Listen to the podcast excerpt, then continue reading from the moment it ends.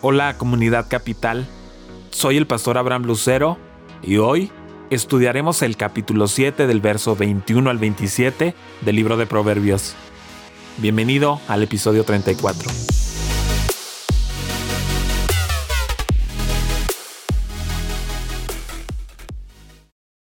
Una decisión con alto costo. Con palabras persuasivas lo convenció, con lisonjas de sus labios lo sedujo. Y él enseguida fue tras ella, como el buey que va camino al matadero, como el ciervo que cae en la trampa, hasta que una flecha le abre las entrañas, como el ave que se lanza contra la red, sin saber que en ello le va la vida. Así que, hijo mío, escúchame, presta atención a mis palabras, no desvíes tu corazón hacia sus sendas, ni te extravíes por sus caminos. Pues muchos han muerto por su causa, sus víctimas han sido innumerables. Su casa lleva derecho al sepulcro, conduce al reino de la muerte. La mujer presentada por Salomón en Proverbios 7 sería muy difícil de resistir. Es por eso que anticipamos que fue tras ella tan pronto como comenzó el capítulo hacia su casa. Tal poderosa tentación puede ser vencida por el poder y la presencia de Jesús en el creyente, pero es aún mejor mantenerse alejado de la tentación misma. No hubo retraso. Sentimos que suplicaba ser tentado de esa manera, y por lo tanto no tenía fuerza para oponerse. Repentinamente, arregla el momento de la decisión e implica que el crédulo actuó sin reflexión, pero permitió que sus glándulas pensaran por él. Esta sección vuelve a la narración y muestra la aceptación de la invitación venenosa. El joven está rendido a la voluntad de la mujer, va a la casa de ella sin ninguna objeción. En el verso 22 hay tres metáforas que se presentan. El buey que va al matadero sin darse cuenta de nada y sin luchar por su vida. Como va el buey al degolladero. La promesa de la mujer sexualmente inmoral y la anticipación del joven sencillo eran para el placer sexual y el deleite. Lo que realmente le estaba esperando era el degolladero. Y como un animal listo para el sacrificio o como el necio a las prisiones para ser castigado. A medida que el buey va al matadero, inconsciente de su destino, tal vez soñando con ricos pastos o como un necio va a la acción, descuidado e insensible, esta pobre víctima engañada se precipita con lastimosa alegría o indiferencia. La segunda metáfora dice como el ciervo que cae en la trampa, hasta que la saeta traspasa su corazón. La flecha que atraviesa el corazón puede referirse a los dolores de una conciencia culpable que los culpables deben cosechar junto con la ruina espiritual y física. La tercera metáfora, como el ave que se lanza contra la red. Los seres humanos son la única criatura de la creación que pueden elegir qué tipo de criatura quieren ser. Dios quiere que seamos ovejas, pero hay otras opciones como caballos o mulas, o incluso cerdos y perros.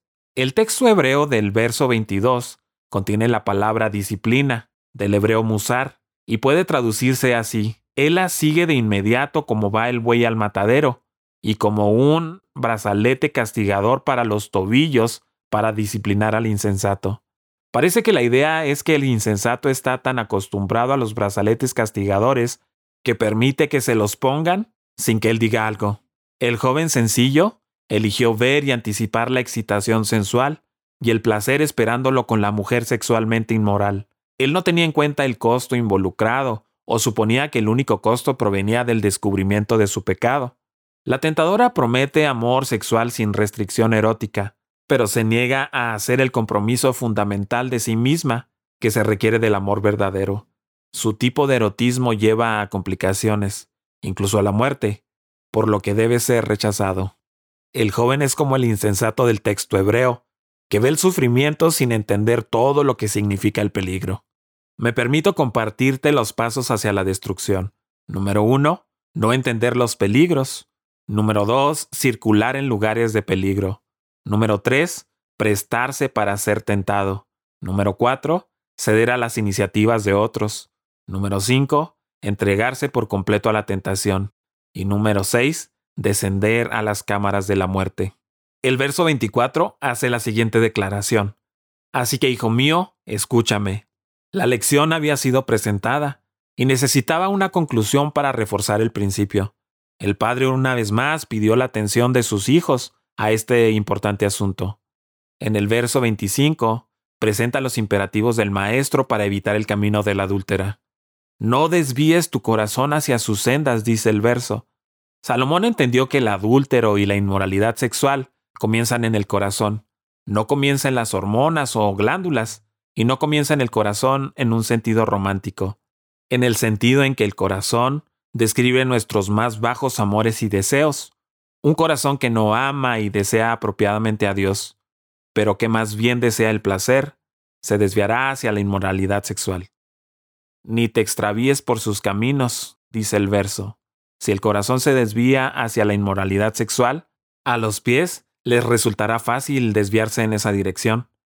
Es mucho mejor que la línea de la piedad se dibuje en el corazón, pero si no lo es, entonces debería dibujarse en el camino. La razón se presenta en el verso 26.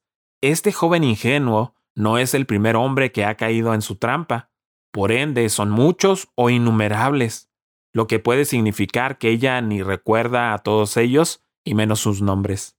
Pues muchos han muerto por su causa, continúa diciendo el verso. Muchas, Muchas personas han tenido sus reputaciones, su salud, su dinero e incluso su vida destruida por la inmoralidad sexual. Muchos de estos eran hombres fuertes o mujeres. La palabra de Dios y la sabiduría de un hombre nos enseña a aprender de su desastre y no repetirlo por nosotros mismos. El lenguaje del verso 26 es militar en tono. La dama que era tan deseable ha matado a ejércitos enteros. Hombres fuertes, dice el verso.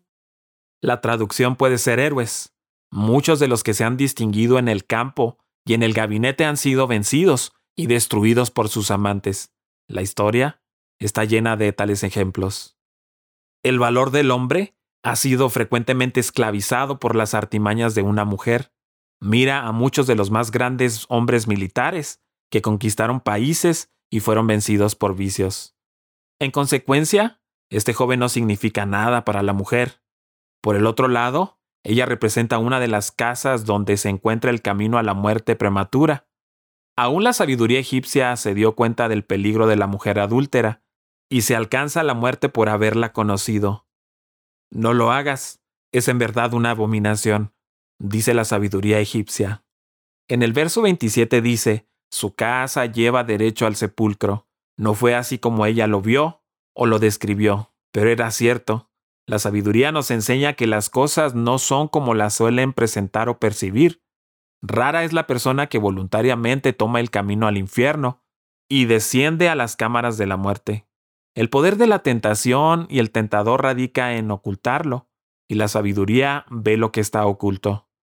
Su dormitorio no es un salón de baile, sino un campo de batalla donde yacen cadáveres y donde muchos son enviados al inframundo.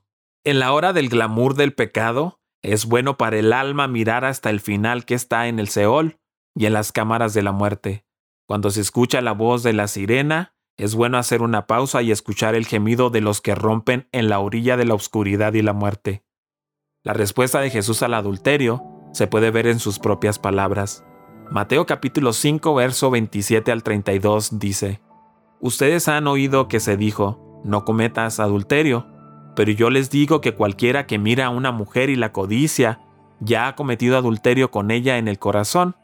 Por tanto, si tu ojo derecho te hace pecar, sácatelo y tíralo. Más te vale perder una sola parte de tu cuerpo y no que todo él sea arrojado al infierno. Y si tu mano derecha te hace pecar, córtatela y arrójala. Más te vale perder una sola parte de tu cuerpo y no que todo él vaya al infierno. Se ha dicho, el que repudia a su esposa debe darle un certificado de divorcio.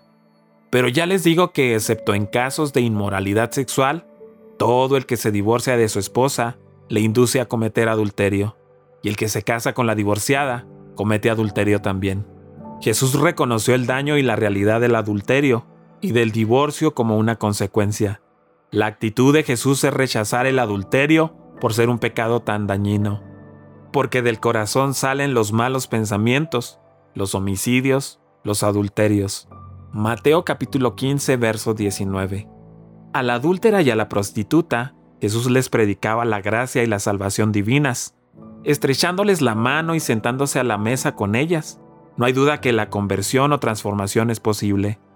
Pablo, inspirado por el Espíritu, escribió, En cuanto a vosotros estáis muertos en vuestros delitos y pecados, pero Dios, quien es rico en misericordia, nos dio vida juntamente con Cristo. Por gracia sois salvos. Primera carta a los Corintios capítulo 2, verso 1, 4 y 5. Te invito a que sigas con nosotros estudiando el libro de Proverbios. Cada día subimos un capítulo nuevo en las principales redes sociales. Puedes encontrarnos como Comunidad Capital en Facebook, en YouTube y en Instagram. Siéntete libre de buscar todos nuestros contenidos en Internet. Estoy plenamente convencido de que serán de mucha ayuda para ti y tu familia.